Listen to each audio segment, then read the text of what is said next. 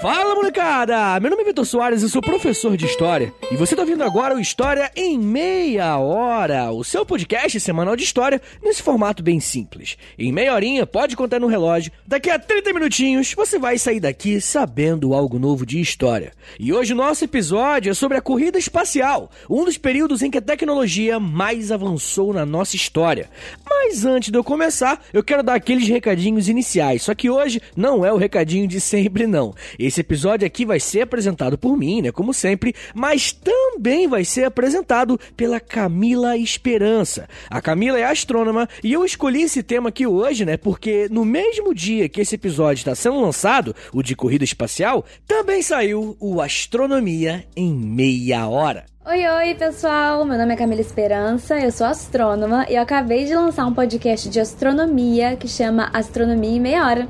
Quando acabar esse aqui, dá um pulinho lá pra ouvir, tá bom? O podcast da Camila tá sendo a estreia do selo Educação em Meia Hora que eu tô fazendo, tá, gente? Tem muita novidade irada para chegar, muita coisa boa mesmo. Então me acompanha, segue meus podcasts e principalmente hoje, segue o podcast da Camila, beleza? Astronomia em Meia Hora já tá no ar, já tem episódio da essa moralzinha, beleza? Mas enfim, gente, como eu sempre falo, se você quiser ouvir episódios exclusivos do meu podcast e ainda de quebra apoiar o meu trabalho, entre em apoia.se barra História em Meia Hora. Repetindo, apoia.se barra História em Meia Hora. No Apoia-se você recebe acesso a podcasts exclusivos só para apoiador, beleza? Inclusive, o dessa semana, por exemplo, é sobre a Força Espacial dos Estados Unidos. Eu não sei se vocês sabem, mas os Estados Unidos foram o primeiro país a criar esse braço das Forças Armadas, né? A ideia da Força Espacial é assumir operações militares no espaço sideral. E a Força Espacial nasceu muito pouco tempo atrás, nasceu em 2019, é super recente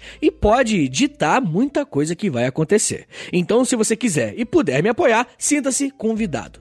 Enfim, gente, agora bora começar a falar sobre ficção científica, tecnologia, nazismo e cinema. Roda a vinheta em Portugal e vambora!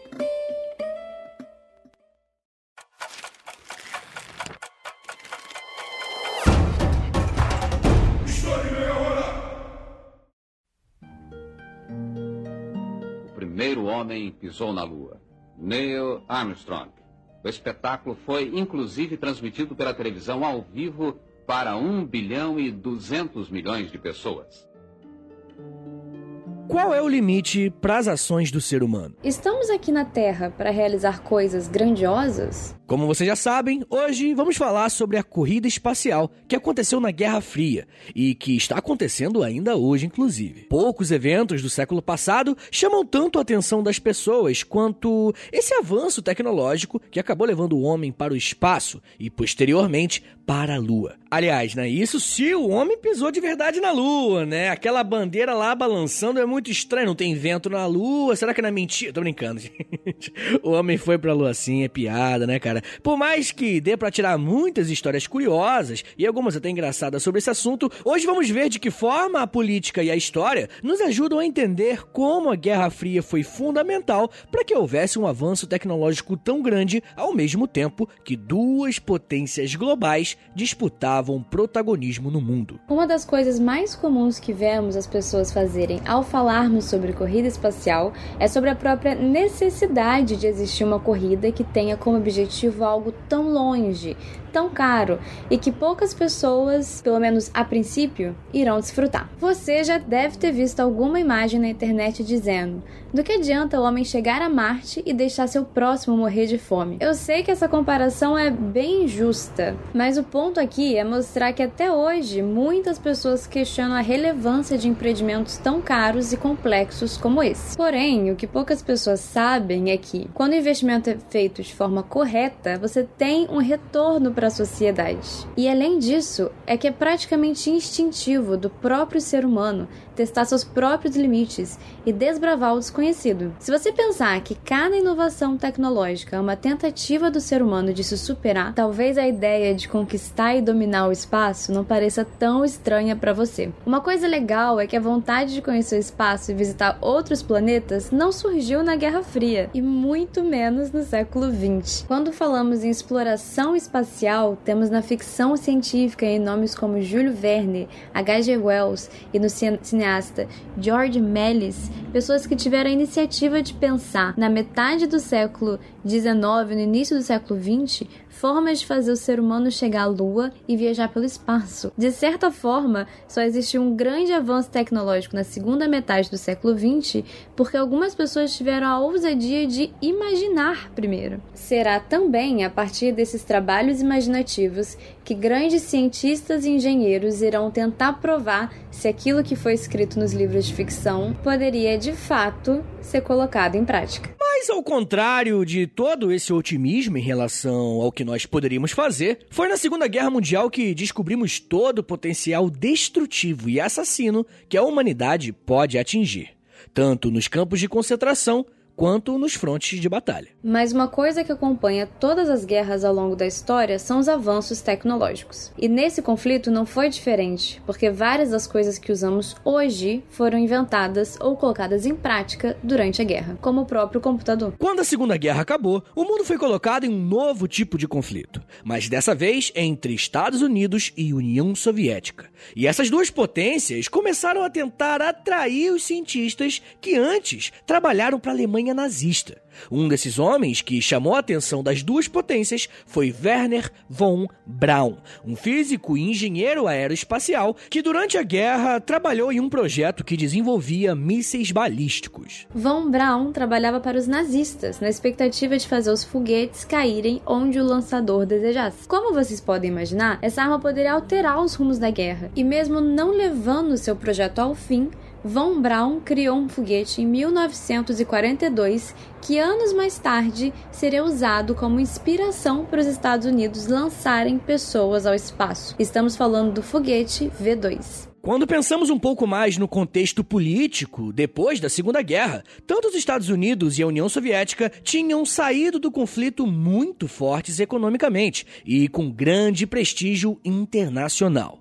Como ambas as potências representavam valores e projetos políticos meio que opostos, para muitas pessoas era quase uma certeza que haveria um conflito entre esses dois países. Essas pessoas estavam certas, mas erraram apenas na forma em que esse conflito aconteceu. A partir da década de 50, podemos dizer que o mundo entrou em guerra, a Guerra Fria que todos nós já ouvimos bastante. Aqui no feed do História em Meia Hora, temos um episódio bem geral sobre a Guerra Fria, até recomendo que você ouça depois. Mas o que importa para nós hoje aqui agora é entendermos que dentro desse conflito indireto, Estados Unidos e União Soviética passaram a ter várias disputas indiretas em diversas áreas diferentes, como a influência econômica e política sobre outros países, o desenvolvimento desempenho nos esportes, né? A Olimpíada mostrava muito isso na época, a quantidade e a potência das suas armas e, claro, eles também disputavam quem detinha a melhor tecnologia. Não demorou muito para que a exploração espacial se tornasse também uma disputa feroz entre Estados Unidos e União Soviética. Uh, aqui é Houston. Uh, pode repetir? Houston, temos um problema.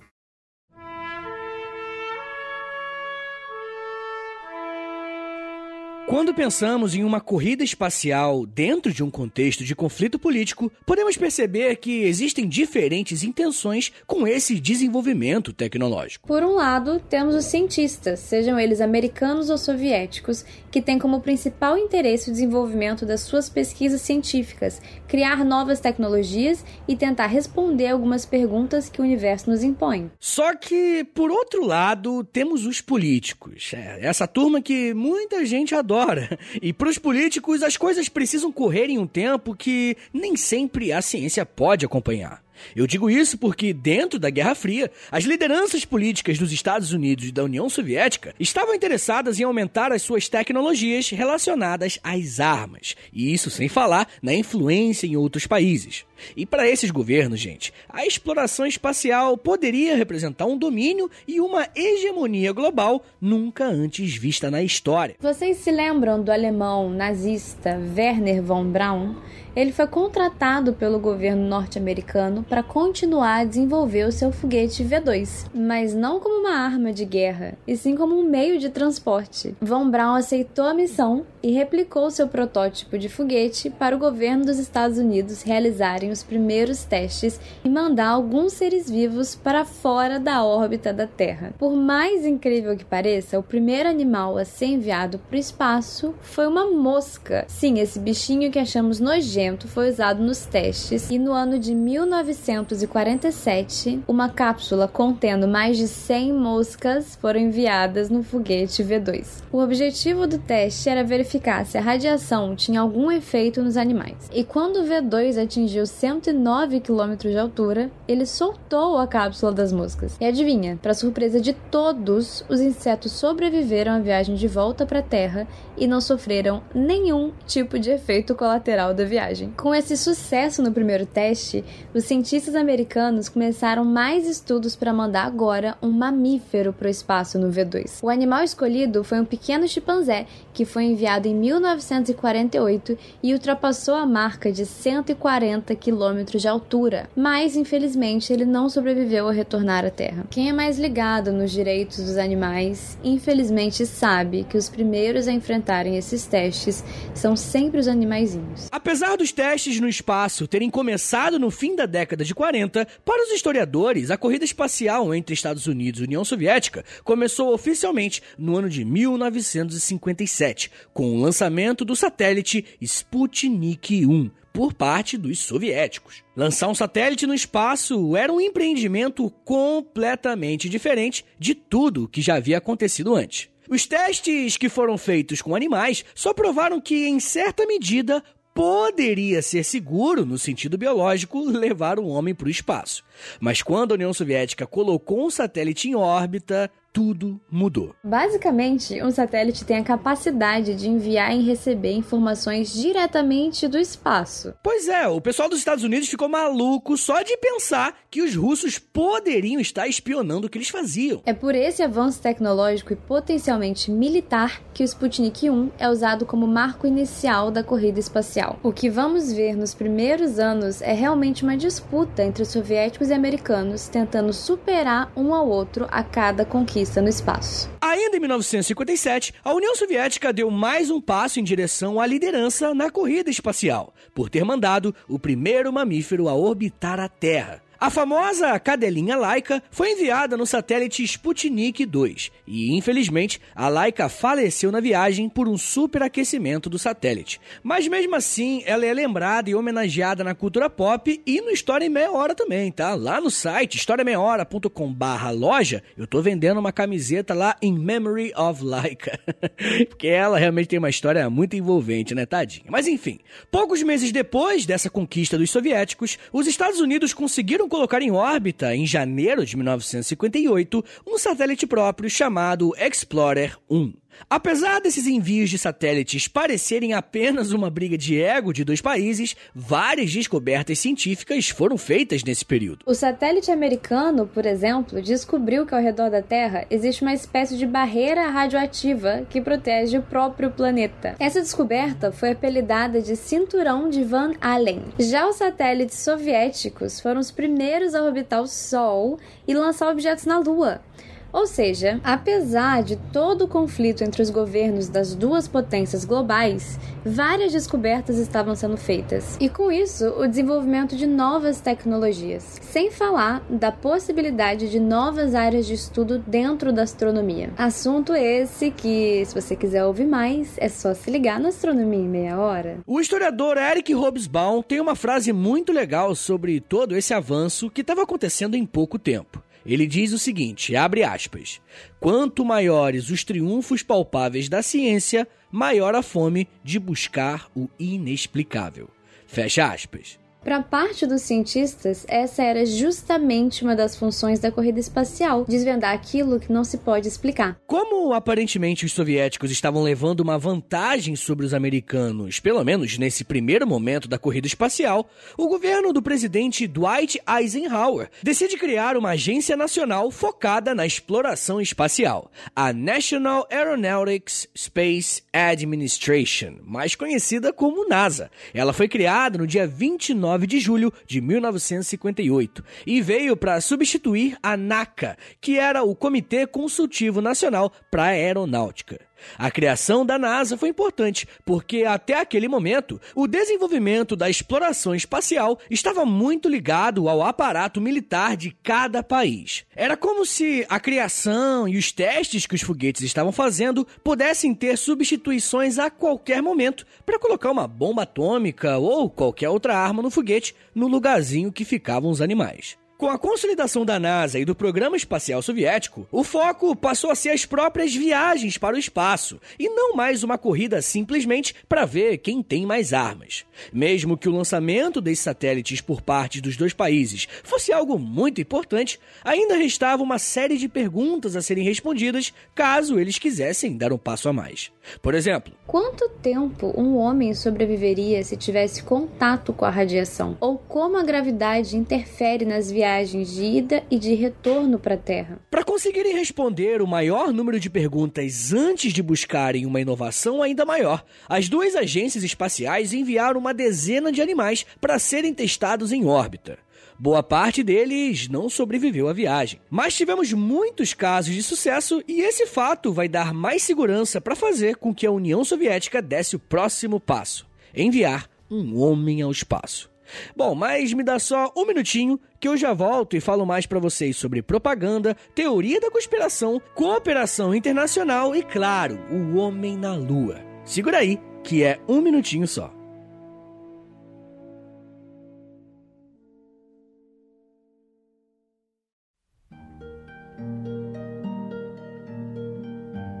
Até esse momento, animais e satélites eram enviados para o espaço para verificarem a altura em que esses foguetes poderiam atingir, quanto tempo os satélites conseguiriam manter a comunicação com a Terra e orbitarem próximo à Lua e o Sol. Mas em nenhum desses casos tinha o ser humano, entre aspas, pilotando ou viajando dentro desses foguetes. Só que isso mudou no início dos anos 60, com um brother chamado Yuri Gagarin. A União Soviética foi a primeira a arriscar mandar um ser humano para o espaço, e para isso iniciou um processo de seleção em janeiro de 61. Yuri Gagarin e German Titov foram selecionados para a fase final. Mas uma coisa que precisamos ter em mente nesse processo de corrida espacial e de Guerra Fria é que existia uma máquina de propaganda muito forte em ambos os países. Em cada um desses países, não bastava enviar e trazer de volta animaizinhos, mas mostrar através de filmes, peças publicitárias e outras ações que o seu país, os seus cidadãos eram de fato melhores em comparação ao seu inimigo. E por esse motivo, os soviéticos escolheram Yuri Gagarin para ser enviado ao espaço. Porque, de acordo com eles, o Yuri era um autêntico homem soviético. Afinal, ele vinha de origem simples, e isso acabou servindo como uma luva para a União Soviética mostrar ao mundo que tinha um modelo político melhor que o dos Estados Unidos. Você vê que a ciência, que chegar na Lua é muito importante, mas mais importante ainda é a narrativa por trás disso. Se o Yuri não é o cara mais competente, isso daí é menos relevante que o cara conseguir passar uma história bonita. Bom, mas fato é que Yuri Gagarin foi enviado para o espaço na Vostok 1, nave projetada para levá-lo a 300 km de altitude e voltar em segurança para a Terra. Essa empreitada da União Soviética foi um absoluto sucesso, porque Gagarin não só foi para o espaço, como ao chegar lá no alto, ele disse frases que entrariam para a história. Enquanto orbitava a Terra, Yuri disse: A Terra é azul. Para nós isso pode parecer meio óbvio, até um pouco bobo, mas gente, nunca ninguém tinha ido até lá para ter a mínima noção de como a Terra era. Alguns satélites conseguiram tirar foto da Terra, mas nenhuma delas até esse momento tinha uma definição de qualidade ou possuíam cores até. Yuri Gagarin foi o primeiro homem a ir para o espaço e retornar vivo, e seu pouso aconteceu algumas horas depois do seu voo. Precisando correr atrás do prejuízo, os Estados Unidos começaram a fazer projetos que tinham como objetivo lançar um americano ao espaço da mesma forma que os soviéticos fizeram. O primeiro americano a conseguir ir ao espaço foi John Glenn em 1962, ou seja, um ano depois da viagem de Gagarin. Aliás, assistam Estrelas Além do Tempo, que é o filme que conta como esse lançamento foi possível com a ajuda de três pesquisadoras negras que, bem, não eram conhecidas até pouco tempo atrás. Em vários aspectos, os soviéticos estavam na dianteira desse processo, pois também foram os primeiros a enviar uma mulher ao espaço. A astronauta foi a Valentina Vladimirovna Tereshkova. Só que, diferentemente das viagens anteriores, ela ficou no espaço por quase três dias e voltou em segurança para a Terra. A cada nova conquista que os Estados Unidos e a União Soviética obtinham nessa corrida espacial, uma nova meta já era estipulada e os cientistas tinham que rebolar para cumprir esses prazos. É aquele negócio de quando atingimos a meta, vamos dobrar a meta, né? Então, a NASA mal tinha enviado um homem para o espaço e já estava elaborando planos para enviar alguém para a Lua. O presidente dos Estados Unidos nesse momento era o John F. Kennedy e ele criou um braço da NASA, o Projeto Apollo, que tinha como objetivo principal levar o homem à Lua e trazê-lo de volta. Para os americanos, fazer esse projeto dar certo era quase uma questão de honra, porque, como vocês já ouviram até aqui, grande parte das inovações até nesse momento ficou por conta dos soviéticos. Saca só esse discurso do presidente Kennedy para sentirem a pegada quase que nacionalista da viagem. Abre aspas. Mas por que dizem alguns a Lua? Por que escolher isto como nosso objetivo? E também podem muito bem perguntar: por que escalar a montanha mais alta? Por que 35 anos atrás voar pelo Atlântico? Nós escolhemos ir para a Lua, nós escolhemos ir para a Lua.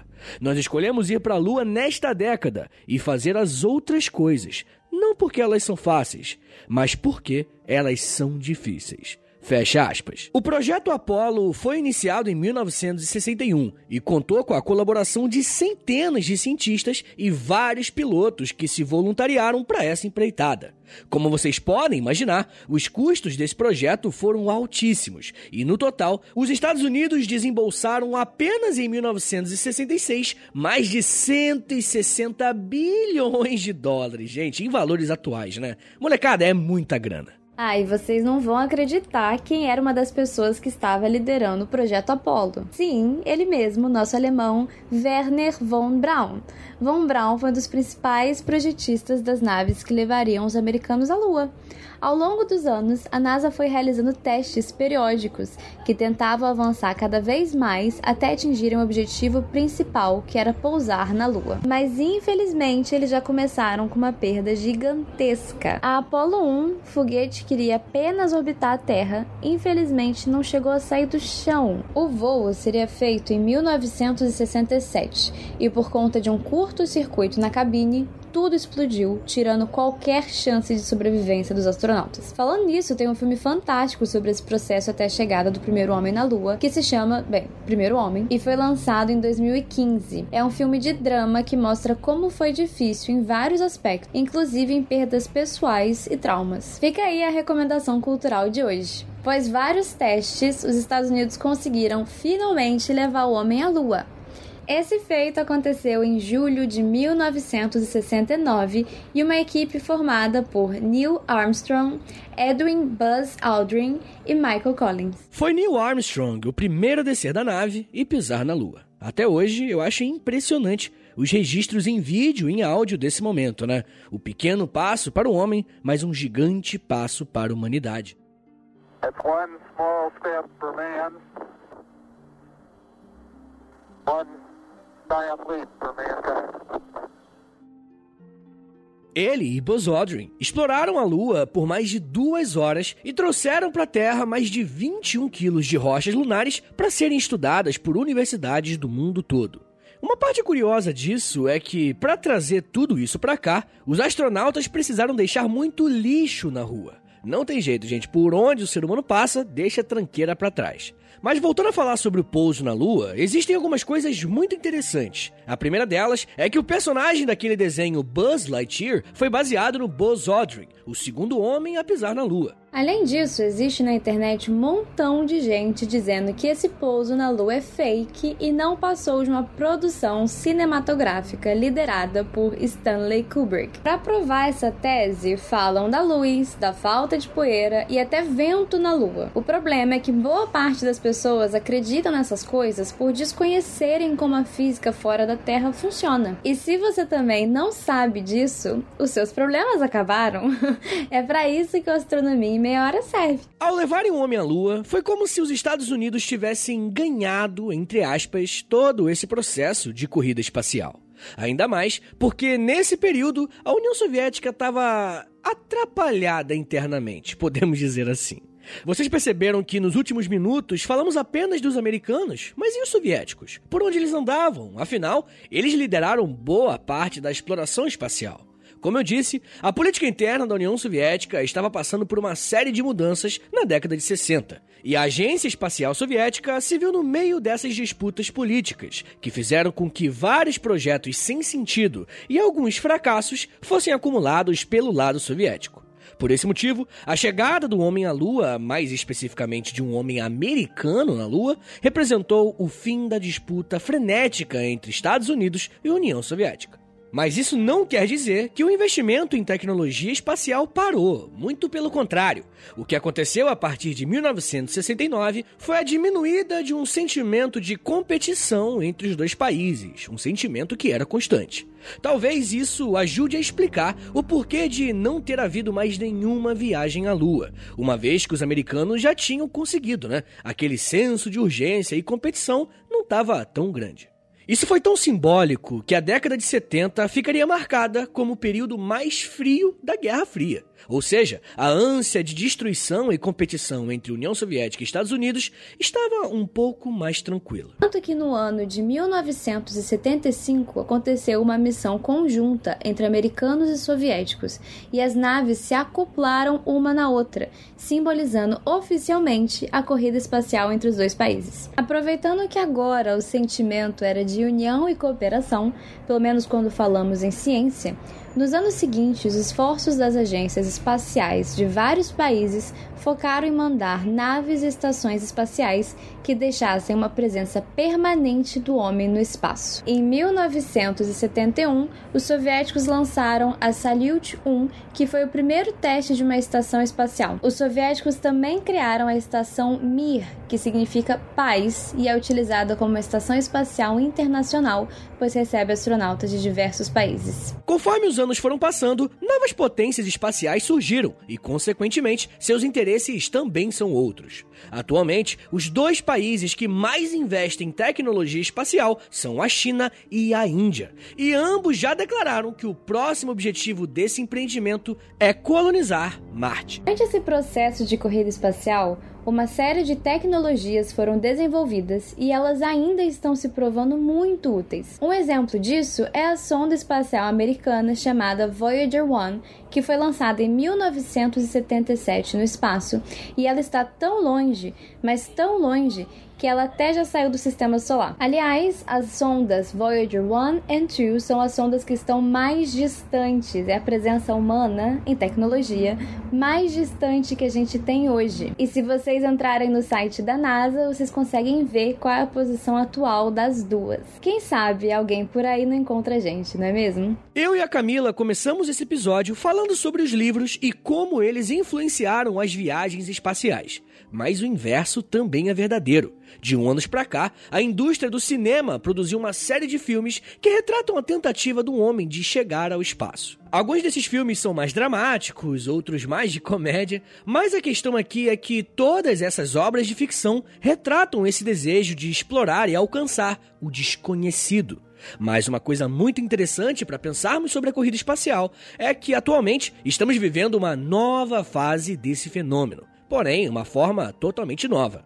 Se no primeiro momento grandes potências mundiais como Estados Unidos e União Soviética disputavam tecnologia e prestígio, agora são os grandes bilionários do mundo que estão fazendo isso e usando suas marcas para patrocinar os projetos. E eu não sei se vocês acompanharam, mas agora, em 2021, Jeff Bezos e Elon Musk, dois dos homens mais ricos do mundo, estão empreendendo no ramo das viagens espaciais. O pessoal até brinca, né? Que eles não têm mais onde gastar dinheiro e eles vão agora brincar de ir para o espaço. Mas brincadeiras à parte, a expectativa é que nos próximos anos possam sim existir viagens comerciais e quem sabe até ter preços acessíveis para pessoas que querem conhecer o espaço e por que não, sei lá, outros planetas. Ou os bilionários sabem de alguma tragédia que vai acontecer no nosso planeta e eles estão fugindo. Jeff Bezos, o que, que você sabe? Conta pra gente, pelo amor de Deus. Mas brincadeiras à parte, pela segunda vez, o que é mais legal é saber que tudo isso começou quando alguns autores de ficção e poesia tiveram uma simples ideia. E se o homem fosse pro espaço?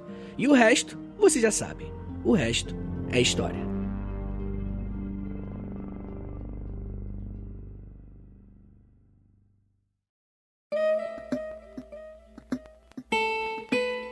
Senhores, muito obrigado por terem vindo até aqui. Esse episódio foi bem diferente, né? Estamos aqui junto anunciando um novo podcast da casa, Astronomia em Meia Hora. Então vai lá no Spotify, já tá no Spotify de repente aí, ou no Deezer, né? Podcast na Amazon Music, qualquer plataforma, vai lá e coloca Astronomia em Meia Hora e segue lá, compartilha, manda para amigo, porque eu tenho certeza que a Camila vai te ensinar muita coisa, pô, vai fazer você abrir a tua mente pro universo, pra existência. Isso é uma parada muito legal. Eu tô muito orgulhoso de ter o Astronomia Meia Hora agora trabalhando aqui junto comigo, beleza? Senhores, se você gostou desse episódio aqui, compartilha aí também, não custa nada, poste nos stories e marca lá, arroba História Meia Hora, me marca, arroba Prof. Vitor Soares e marca também a Camila, arroba Astrônoma Camila. Repetindo, arroba Astrônoma Camila.